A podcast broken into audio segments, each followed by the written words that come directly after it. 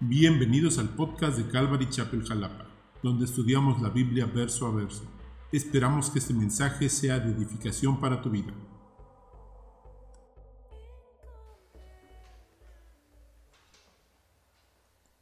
Bienvenidos familia. Abre tu Biblia conmigo en 2 Corintios capítulo 13, por favor, y vamos a continuar con el estudio en este libro. Y ya es el último capítulo. Este, la próxima semana va a ser el último estudio. Hoy voy a abarcar este del versículo 1 al 10. Entonces la próxima semana estaremos terminando ya el libro de 2 Corintios. Pero recordamos que 2 Corintios es Bástate mi gracia. Y es, es este tema que, que viene, este, y, no solamente es un solo capítulo, bástate mi gracia, que vimos el capítulo 12, que es como donde engloba el lema, pero, pero en realidad si nos ponemos a pensar un poquito, eh, cada área de nuestra vida, Dios nos pide esto, bástate mi gracia. Eh, encontrar una suficiencia en Él, encontrar que Él es que su gracia es suficiente, afecta todo tema que tenga que ver con vida cristiana. Entonces, este, yo creo que este Bástate mi gracia ha estado en cada capítulo, pero de diferentes maneras. Y la semana pasada veíamos a Pablo a corazón abierto, ¿te acuerdas? Y Pablo este, abriendo su corazón a los corintios, eh, su alegría, su amor hacia ellos, pero también su tristeza. Eh, y veíamos cómo Él abre su corazón este, hacia ellos y esta, esta parte ¿no? que, que decía, por amar más se ha amado menos, pero está bien, ¿no? Y, y veíamos este corazón totalmente abierto por parte de Pablo. Y hoy vamos a ver Pablo invitando ahora a los corintios a que ahora sean ellos el que abran sus corazones, ¿no? O sea, primero Él abre su corazón y después en esta parte vamos a ver que, que es realmente una invitación a eso, abrir tu corazón. Y, y hoy vamos a ver esto, vamos a ver tres puntos. Y ya tenía un buen tiempo que no te daba un bosquejo de estudio, pero creo que el estudio de hoy lo amerita.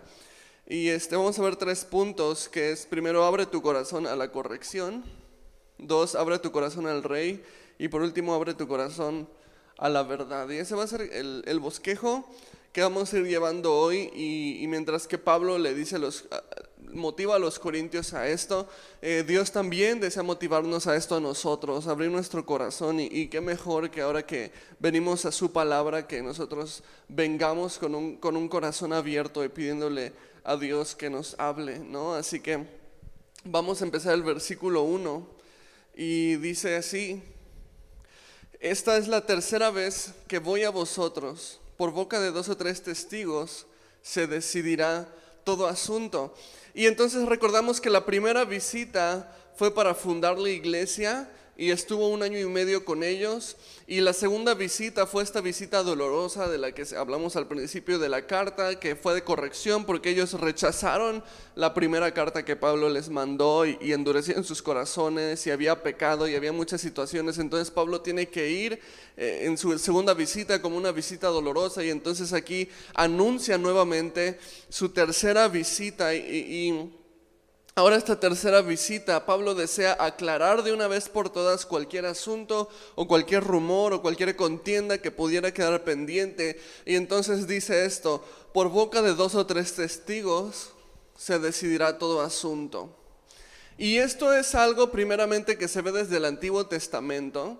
Este, esta ley y está en el libro de Deuteronomio, no te lo tengo ahí, pero, pero en Deuteronomio Dios da esta ley de que todo asunto legal o de contienda se tiene que hablar en boca de dos o tres testigos. ¿Y por qué Dios establece eso en el Antiguo Testamento? Para que no haya injusticia. Porque podría suceder algo así como una situación de tu palabra contra la mía, ¿no? Y entonces el favorito se lleva el juicio y, Dios no quería eso, entonces Dios desde, el Antiguo Testamento estableció que toda situación y especialmente legal eh, se, se, diera por boca de dos o tres testigos. Si tú no podías acusar a alguien de un delito de muerte si no había dos o tres testigos que lo corroboraran, ¿para qué? Para ver que se impartiera verdadera justicia. Y entonces esto es lo que pasa en el Antiguo Testamento, pero también ahora en el Nuevo Testamento Jesús viene y trae este mismo principio, pero ahora para arreglar problemas entre hermanos. Ya no, ya no tanto necesariamente situaciones legales, pero ahora situaciones entre hermanos. Y te voy a pedir que me acompañes en tu Biblia al libro de Mateo, capítulo 18, versículos 15 al 17. Y, y sí quiero que vayamos a este pasaje. No te lo voy a poner en diapositiva. Este, deja ahí tu separador en 2 Corintios 13 y vamos a Mateo 18, versículos 15 al 17, para comprender de qué está hablando Pablo eh, cuando les dice por boca de dos o tres testigos se arreglará todo asunto, ¿no?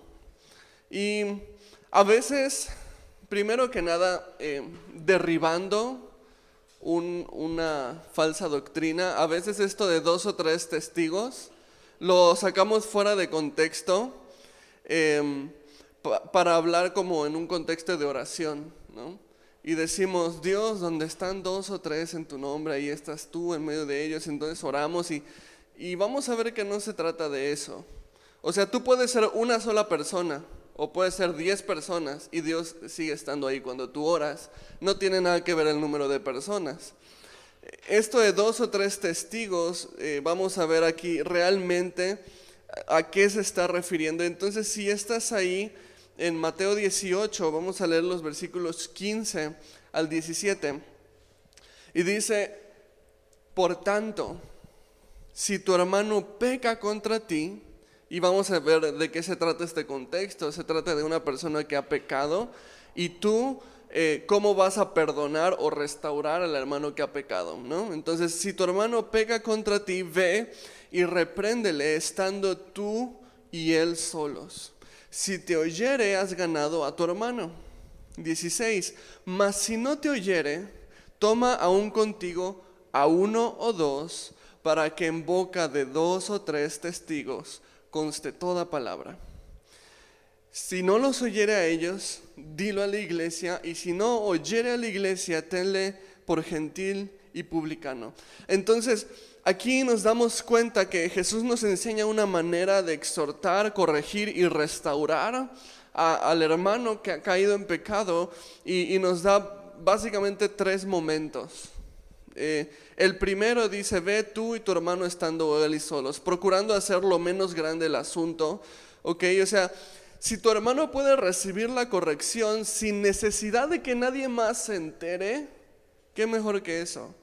O sea, el, punto de, este eh, protocolo, por decirlo de alguna manera, o estos pasos que, la palabra de Dios nos da, no es, no es así como mero protocolo, o, o no es así, este, con, la intención de avergonzar al hermano, sino al contrario, si tú te fijas va de menos a más, o sea, entre menos personas se enteren, o sea, entre menor cantidad de personas sea necesario que sepan del asunto, es mejor, porque el punto aquí no es avergonzar, el, punto, el punto aquí es poder restaurar al hermano, ¿no? Y entonces, eh, primero tú y él solos, dice, este, dice entonces, si persiste, entonces, si no se ha arrepentido, si continúa en esa misma falta, entonces dice, llamas a dos contigo para que en boca de dos o tres testigos conste todo.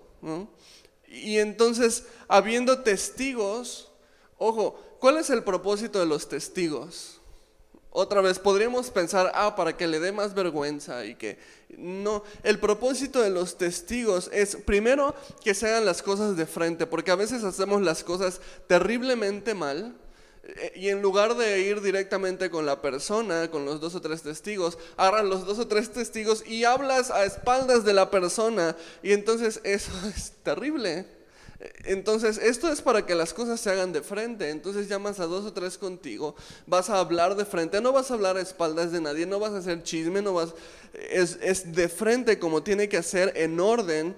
Nadie está hablando a espaldas de nadie y también hay testigos para que nada se pueda sacar fuera de contexto, porque a veces cuando dejamos, y a veces nos creemos mejor que Dios, ¿no?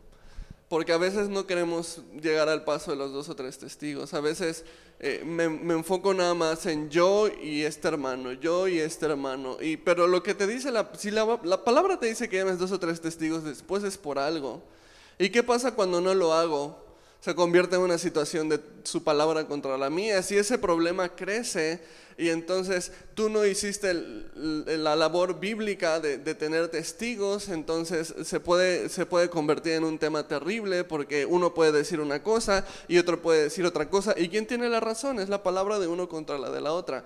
Entonces hay sabiduría cuando tú llamas dos o tres testigos, dice para que conste toda palabra. Precisamente es para eso, para que no haya malentendidos.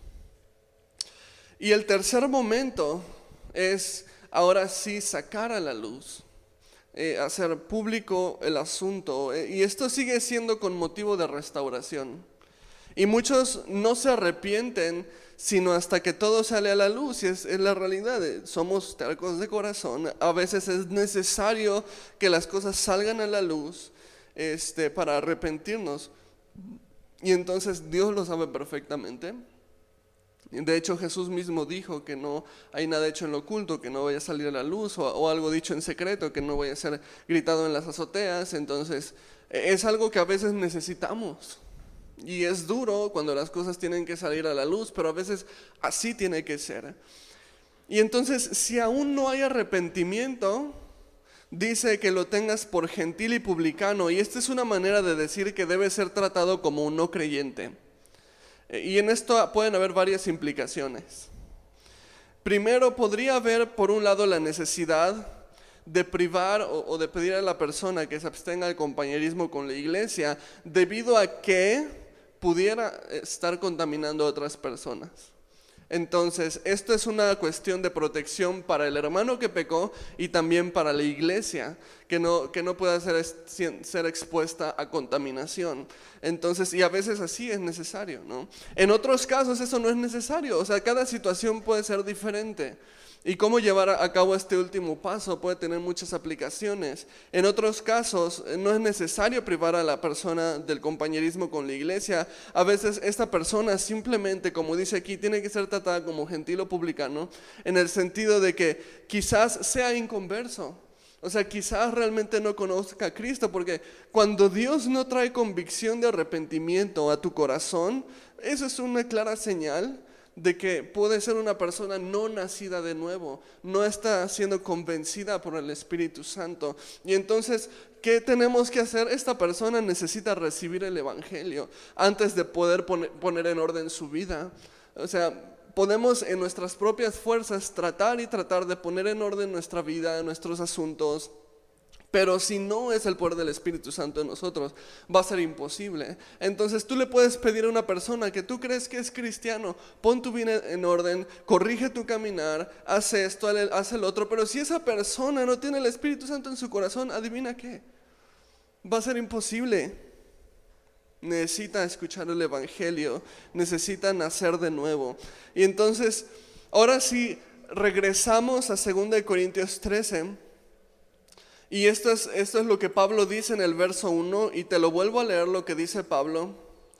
Dice, esta es la tercera vez que voy a vosotros, por boca de dos o tres testigos, se decidirá todo asunto. Y entonces Pablo va en disposición, y ya, ya comprendemos lo que está diciendo Pablo, lo de dos o tres testigos, es una disposición de, voy a ir a darles corrección, porque ya fui la primera vez y, ya los exhorté personalmente y no me hicieron caso, entonces va el segundo paso y voy a ir y en boca de dos o tres testigos que se decida todo asunto, ¿no? Entonces ya pasó el primer paso y los corintios lo rechazaron, ahora Pablo viene al segundo paso en boca de dos o tres testigos.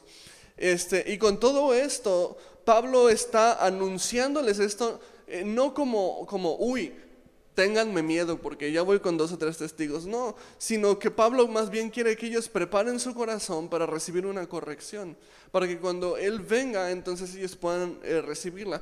y ese es el primer punto de la enseñanza. O sea, abre tu corazón a la corrección. Pablo aquí quiere preparar el corazón eh, de los corintios para que ellos reciban la corrección y entonces va a ser la decisión de ellos si la van a recibir o no, si van a abrir su corazón a esto o se van a endurecer, pero el mejor consejo es que tengamos el corazón abierto para cuando haya una corrección en nuestras vidas. Nadie está exento de necesitar ser corregido. No es malo recibir corrección. De hecho, la corrección es bien buena para nuestras vidas y es bien necesaria. Necesitamos ser corregidos. Y, a veces cuando se nos corrige, lo primero que hacemos es cerrarnos. Pero Dios nos invita a dejar ese orgullo a un lado y, poder recibir la corrección, porque al final de cuentas el hermano que te corrige está haciendo un bien a tu vida. Así que abre tu corazón a la corrección, recíbela, aprende de ella, permite que Dios te hable a través de la corrección, porque la corrección, ¿sabes qué? Muchas veces es salvación. Salvación para tu vida, salvación para, para tu matrimonio, salvación para... Entonces, recibe, recibe la corrección, abre tu corazón a la corrección. Y dice el versículo 2, ahora sí continuando, 2 Corintios 13, verso 2 dice, he dicho antes y ahora digo otra vez como si estuviera presente.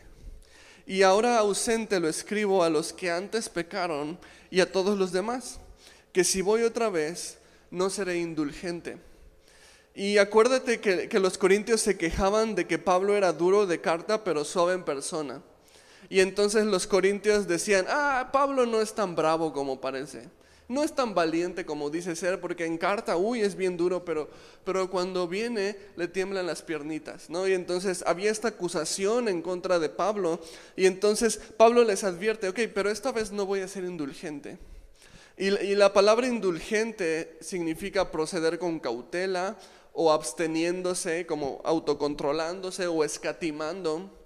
Entonces lo que dice Pablo es, esta vez no voy a ser tan cauteloso, o sea, esta vez no los voy a tratar con tantas pincitas. Esta vez no me voy a abstener, esta vez no voy a escatimar en la confrontación, o sea, y hay que entender esto.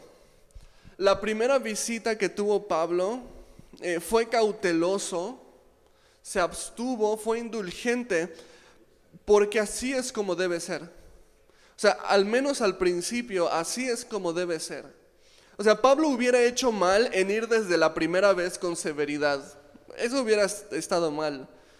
Porque, porque estamos llamados a exhortar y corregir con amor y con mansedumbre. Y entonces estuvo bien que no es como que Pablo cometió el error de la primera vez ser suave con ellos. No, eso tenía que haber pasado primero. Gálatas 6.1 dice, hermanos, si alguno fuera sorprendido en alguna falta, vosotros que sois espirituales, restaurarle con espíritu de mansedumbre, considerándote a ti mismo, no sé que tú también seas tentado. Y entonces Pablo hizo muy bien eh, que la primera vez fue indulgente, eh, fue amoroso, fue suave con sus palabras. ¿Por qué? Porque así nos manda la palabra que debe ser. Pero también habiendo venido de esa manera al principio, entonces tenemos un sustento si la segunda vez tenemos que hablar con mayor severidad. Pero si tú desde la primera eh, vas a mochar orejas, ¿no? Como el Pedro, pues entonces no, hay, no hay un orden en lo que estás haciendo. Y estamos llamados a acercarnos en amor. Y versículo 3 dice, pues buscáis una prueba de que habla Cristo en mí, e, el cual no es débil para con vosotros, sino que es poderoso en vosotros. En otras palabras, a veces la gente abusa de Cristo cuando ven una exhortación suave, cuando ven una exhortación con mansedumbre o con abstinencia, como Pablo se acercó primeramente a los Corintios, pues a veces la gente abusa de eso y no queremos que la gente abuse de Cristo de la gracia. Y, entonces, acuérdate que, los corintios estaban diciendo, no, Cristo no habla a través de Pablo. Y entonces lo que dice Pablo, ah, ustedes buscan una prueba de que habla Cristo en mí, ¿no? Pues se las voy a dar. Y, y, Cristo no es débil. A lo mejor yo soy débil, ¿no? Pero dice, Cristo en mí, el cual no es débil. A lo mejor a mí me ven en enclenque y me tiemblan las piernas y no tengo elocuencia y todo lo que quieras, pero Cristo no es débil. Yo soy débil, pero Él no. E, este, y Él es poderoso en vosotros. En otras palabras, quizás, quizás se burlan de, mi debilidad, pero Cristo no es débil para nada y Cristo es el que va a hablar a través de mí. Y entonces el segundo punto del que te quiero hablar hoy es precisamente esto, que tú abras tu corazón al rey. ¿Y por qué le puse al rey? Un poquito más adelante vas a entender por qué le puse al rey. Pero si hay algo que quisiera que de todo corazón podamos comprender y llevarnos de toda esta situación con Pablo y los Corintios y todo lo que hemos estado estudiando, es que sepamos tomar la palabra de Cristo sin necesidad de esperarse al trato más severo. O sea, ¿qué necesidad tenemos? En serio. Porque Dios también sabe tratarnos con severidad, si eso es lo que va a tomar salvarnos. Y, también Dios pone autoridades espirituales que también nos van a saber tratar con severidad si eso es necesario para salvarnos. Pero la pregunta es, ¿por qué esperar al trato severo? ¿no? ¿Por qué esperar cuando tenemos primero la hermosa gracia de Dios que es suficiente para arrepentir? O sea, no necesitaríamos más. ¿Qué, ¿Qué, más necesitas para arrepentirte que la gracia y el amor de Cristo? Pero a veces necesitamos la severidad por, por terquedad. Y mi invitación es que si te das cuenta que Dios está tratando algo en tu vida, respondas a Él con la gracia. Que el amor de Cristo sea motivo suficiente para que lo honres y para que lo obedezcas. Porque, como dice Pablo aquí, Cristo no es débil. A veces creemos que nos salimos con la nuestra o creemos que podríamos salirnos con la nuestra. Pero Cristo no es débil. No, no confundamos la paciencia de Cristo con debilidad porque Cristo para nada es débil. Es muy paciente, eso sí, y nos da la oportunidad de arrepentirnos con paciencia, eh, pero Él no es débil. Y, y, Pablo le dice a los corintios esto, o sea, no es que Cristo sea débil, es más bien que Cristo les ha estado dando gracia y paciencia para que se arrepientan. Pero continúa el versículo 4 y mira cómo dice, porque aunque fue crucificado en debilidad, y seguimos hablando de Cristo, porque aunque fue crucificado en debilidad, vive por el poder de Dios. Pues también nosotros somos débiles en Él, pero viviremos con Él por el poder de Dios para con vosotros. Y, entonces, a veces el problema es que vemos a un Cristo débil. Y a lo mejor tú dices, no, ¿cómo crees? Yo no veo un Cristo débil. Ajá, pero ¿qué refleja tu vida o qué refleja tus acciones? A mí desde niño se me enseñó a ver un crucifijo como sintiendo lástima por aquel hombre que estaba en la cruz. No sé si, a ti alguna vez te pasó, pero a mí desde niño se, me enseñó la cruz desde una perspectiva como de lástima. recuerdo incluso personas que decían, pobrecito, mira cómo lo crucificaron por nosotros. y, yo tuve la osadía, y no hay otra manera de decir, sino osadía, de adoptar ese pensamiento y decir, pobre, pobrecito. Y ahorita pienso, ¿cómo me atreví? pobrecito. El Señor de señores, pobrecito. El creador y sustentador de todo, pobrecito. El rey de reyes, pobrecito. O sea, ¿cómo me atreví? ¿Cómo nos atrevemos? O sea, de ninguna manera. Pobrecitos nosotros, que somos tan necios y tan tercos y no nos damos cuenta que necesitamos rendirnos al rey. Eso sí, pero el rey no es ningún pobrecito. Y, Jesús mismo se encargó de aclarar esto antes de entregar su vida. Juan 10, 18. Jesús dijo, nadie me la quita, sino que yo de mí mismo la pongo y tengo poder para ponerla y tengo poder para volverla a tomar. Este mandamiento recibí de mi Padre. Entonces, si tú creías que Jesús fue un mártir, déjame aclarártelo, Él no fue un mártir. Él se entregó. Él decidió morir. Y Pablo les aclara esto a los Corintios en el verso 4. Dice, porque aunque Cristo fue crucificado en debilidad, vive por el poder de Dios. Y Jesús vive. Y, y quizás el motivo por el cual los Corintios habían despreciado tanto la corrección es porque en el fondo veían a Cristo como débil en ellos. Y a veces es el motivo y, ese es el problema, que vemos a Cristo como mártir y no como rey. Y por eso el segundo punto te dije es, abre tu corazón al rey. Y específicamente esa palabra al rey, porque Cristo es rey. Yo no puedo seguir viendo a Cristo como pobrecito o como mártir, porque cuando yo me doy cuenta que Jesús es rey, entonces tiemblo. Entonces no voy a hacer caso a la segunda o a la tercera llamada de atención, voy a hacer caso a la primera llamada de atención porque al rey no se le deja esperando, al rey se le obedece a la primera. Al rey no se le ignora, al rey se le obedece.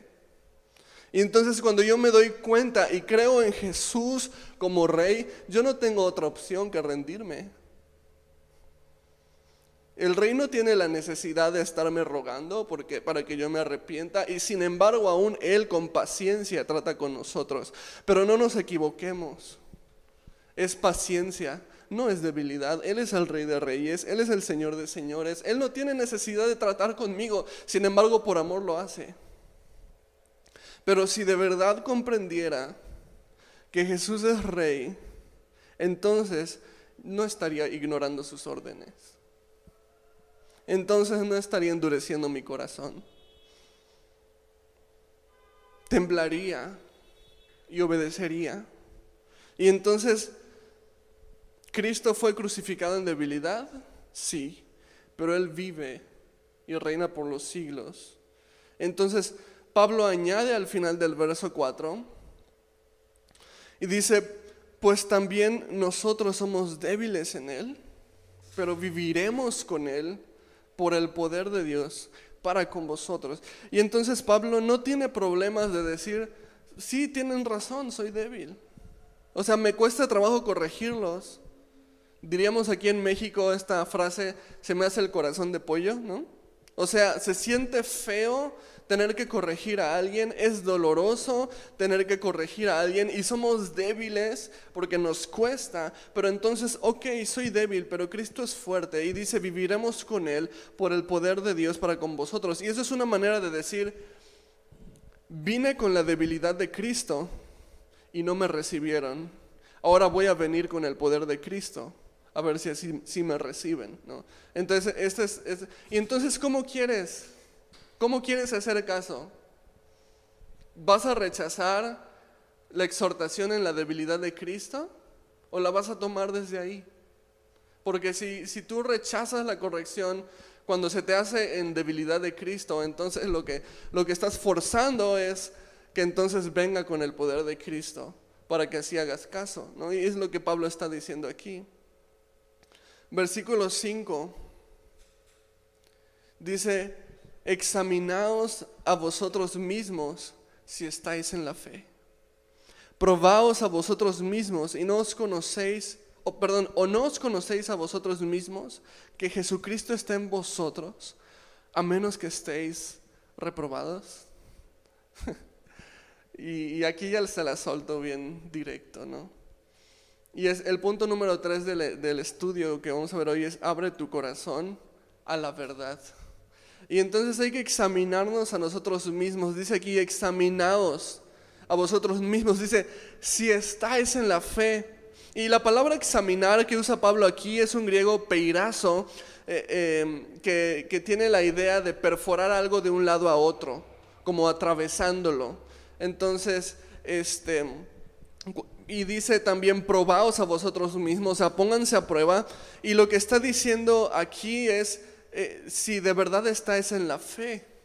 O sea, es una examinación completa de corazón, totalmente sincera y, de lado a lado, ¿no? Como, como esta palabra peirazo, o sea, una examinación completa de tu corazón de un lado hacia el otro que lo atraviese.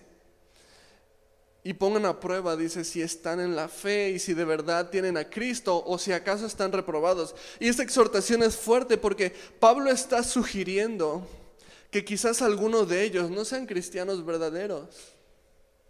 Y es una exhortación fuerte la que les hace aquí. Lo que está sugiriendo Pablo cuando dice a ver si de verdad están en la fe o a ver si no será que estén reprobados, es a lo mejor hay alguno entre ustedes que en verdad no sea salvo.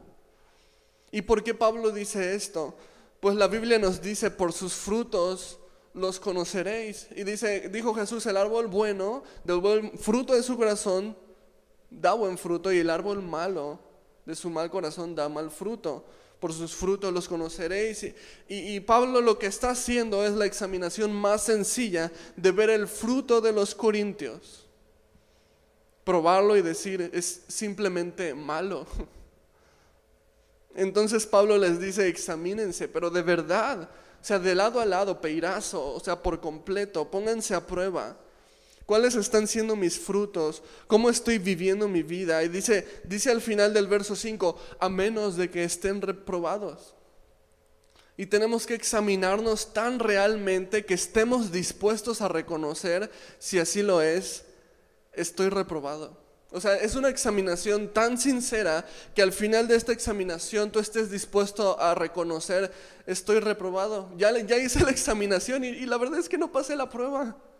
Entonces puedes clamar a Dios, Señor, estoy reprobado, ayúdame, perdóname, sálvame. No es algo malo si estás reprobado. O sea, sí es algo malo, pero no, porque entonces hay gracia. A veces tenemos que reconocernos reprobados para entonces poder aprobar. El problema es cuando estamos reprobados y nos negamos a reconocerlo, ese es el problema. Yo no estoy mal, ¿no? El problema es de ellos, no es mío. O sea, yo estoy, yo, yo con Dios bien, ¿no? Pero todo lo demás he hecho un desastre. Y entonces estamos reprobados, pero nos negamos a reconocerlo. Por esto Pablo dice, examínate de verdad. O hazte un peirazo de lado a lado, ponte a prueba. Y si estás reprobado, reconócelo. Porque cuando tú reconoces no hay nada que te impida de venir a Cristo. No hay nada que te impida de, conocer a Cristo, de rendir tu vida a Él. Pero si te estás engañando, eso te estorba. Entonces es mejor que nos quitemos el engaño, el velo de los ojos y digamos, Señor, estoy reprobado. ¿Podrías tú ser el que me apruebes? ¿Podrías ser tú el que hagas algo en mi vida? Y dice el verso 6, más espero que conoceréis que nosotros no estamos reprobados. Y acuérdate que los corintios estaban reprobando a Pablo. Acuérdate que los corintios estaban diciendo, Pablo no viene de Cristo, y lo vimos unas semanas atrás. Y, a veces lo, que pasa con nosotros es esto, que, en nuestro corazón reprobamos a otras personas para no reconocer que nosotros no somos los que estamos reprobados. Y a lo mejor alguien está escuchando este mensaje y esté diciendo, ay, ese pastor legalista, me estás reprobando a mí en tu corazón. Ay, ese pastor está siendo demasiado duro, me estás reprobando a mí en tu corazón. Ay, ese pastor está mal. Pero ¿qué es lo que refleja si es que en tu corazón están estas cosas? Lo único que refleja es que tú sabes que tú estás reprobado, pero no quieres reconocerlo. Y entonces repruebas a los demás para no reprobarte a ti mismo. Y, entonces eh, lo, mejor que podemos hacer es dejar de endurecernos y tengamos corazones blandos que reciban la palabra de Dios y no caigamos en lo que estaban haciendo los corintios, que se saben reprobados muchos de ellos, pero en lugar de reconocerlo están diciendo, no, Pablo es el que está reprobado. Y entonces no salimos de donde estamos. Versículo 7 dice, y ahora perdón, y, oramos, perdón, y oramos a Dios que ninguna cosa mala hagáis, no para que nosotros parezcamos aprobados, sino para que vosotros hagáis lo bueno, aunque nosotros seamos como reprobados. Y entonces lo que está diciendo Pablo es, si ustedes quieren pensar que yo estoy reprobado, saben algo, no me importa. Pero lo que a mí me importa es que ustedes hagan lo bueno. O sea, Pablo no está tratando de defender su honor o su imagen. O sea, si ustedes me reprueban, pues ya, repruébenme. Pero por lo menos tomen la exhortación y corrijan su vida. Eso, es todo lo que le interesa. ¿no? Que ellos caminen bien delante de Dios. Y al final del día, si tú quieres decir, ay, ese pastor legalista, ay, ese pastor es, muy duro, no, no tiene gracia, pues puedes decir lo que tú quieras. Pero tú escucha la voz de Dios y tú caminas rectamente delante de Dios. Es, ese es todo el punto. Eso, es lo, lo verdaderamente importante. Versículo 8 dice, porque nada podemos contra la verdad, sino por la verdad. Y nosotros estamos leyendo la verdad. O sea, a veces nos entercamos queriendo pelear contra la verdad, pero Pablo dice, no podemos nada contra la verdad. O sea, la verdad va a ser verdad, la tomes o no la tomes. La verdad va a ser verdad, la creas o no la creas. La Biblia es la palabra de Dios y es verdad. Punto. Si tú la crees o no la crees, no deja de ser menos verdad. La palabra de Dios es verdad porque Jesucristo es verdad y estamos delante de la palabra de Cristo. ¿Puedes pelear contra ella o puedes sujetarte a ella? Pero la verdad no va a dejar de ser verdad solo porque la rechaces. La verdad es la verdad. Punto. Y esto es la verdad. Sea que la creamos o sea que querramos pelear contra ella. Dice Pablo, nada podemos contra la verdad. Jesucristo es Dios. Sea que creas en Él o no, Jesucristo es Dios, punto. Y si tú no crees en Jesús, eso no lo hace menos Dios, Él sigue estando en el trono, o sea que tú creas o no creas, y eso no va a cambiar. Es más, podría el mundo entero dejar de creer en Dios y aún así Dios seguiría siendo rey. Porque la verdad es la verdad. Pero hoy tenemos la oportunidad de dejar de pelear contra la verdad y sujetarnos a ella. ¿No estás cansado de, tratar de pelear contra Dios? ¿No, estás cansado de, de, hacer como que todo está bien en tu vida cuando claramente no lo está? ¿No estás cansado de fingir que el problema es de todos los demás menos tuyo? O sea, deja de pelear contra la verdad y sujétate a ella. Y entonces versículo 9 dice, por lo cual nos gozamos de que seamos nosotros débiles y que vosotros estéis fuertes. Y aún oramos por vuestra perfección. Y está bien. O sea, la verdad es que soy débil, dice Pablo. Pero me gozo en esta debilidad. Nos gozamos siendo débiles. Y eso pasa cuando tú te sujetas a la verdad. Hay un gozo a pesar de nuestra debilidad. La, o sea, la verdad es que estoy reprobado, ¿no? A lo mejor. Y esa es la verdad contra la que he estado luchando, pero, pero hoy me voy a sujetar a ella y voy a reconocer, estoy reprobado, pero hoy vengo delante de aquel que puede aprobarme.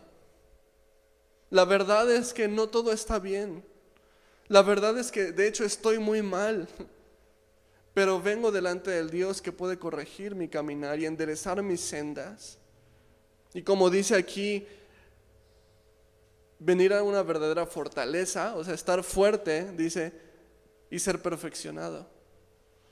Y esta es la oración de Pablo por los corintios, que ellos de verdad estén fuertes, pero en la, en la, fortaleza verdadera, que sea Cristo, no su entendimiento, y que ellos puedan ser perfeccionados. Pero si continuamos engañándonos, si continuamos peleando contra la verdad, solamente estamos engañándonos a nosotros mismos no hay verdadera fortaleza, no hay verdadero gozo, no hay verdadera paz. Y entonces cuando venimos a la verdad tenemos que decir, la verdad es que está, está bien si no estás bien. Está bien si estás débil. Está bien si estás reprobado, porque hoy tienes la oportunidad de venir delante del Dios que puede salvarte.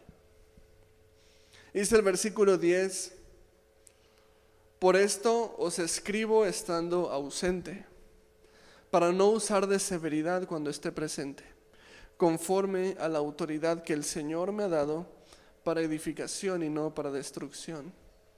Y entonces, hoy tienes la oportunidad de, sujetarte a la verdad y decir, estoy reprobado, estoy mal, eh, mi vida es un caos, el problema no son los demás, el problema soy yo. O sea, ven, ven a reconocerlo, porque aquí hay una promesa que la palabra de Dios es para edificación y no para destrucción. O sea, que este Dios que hoy te está hablando, no te está hablando para destruirte, sino al contrario, para construirte, para edificarte. Y está bien si estás destruido porque vienes delante del Dios que edifica. Este mismo Dios que envió a su Hijo y nos lo dio. Nos lo dio para salvarnos.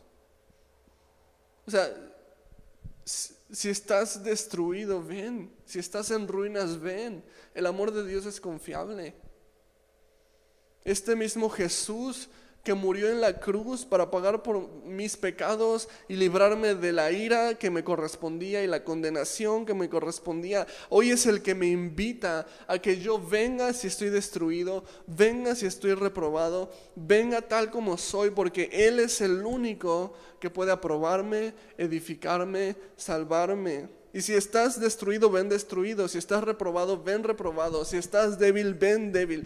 Si estás en ruinas, ven en ruinas porque nos acercamos al Dios que puede aprobarnos, fortalecernos, últimamente salvarnos. Dejemos de pelear contra la verdad y, y, entreguémonos mejor a la verdad.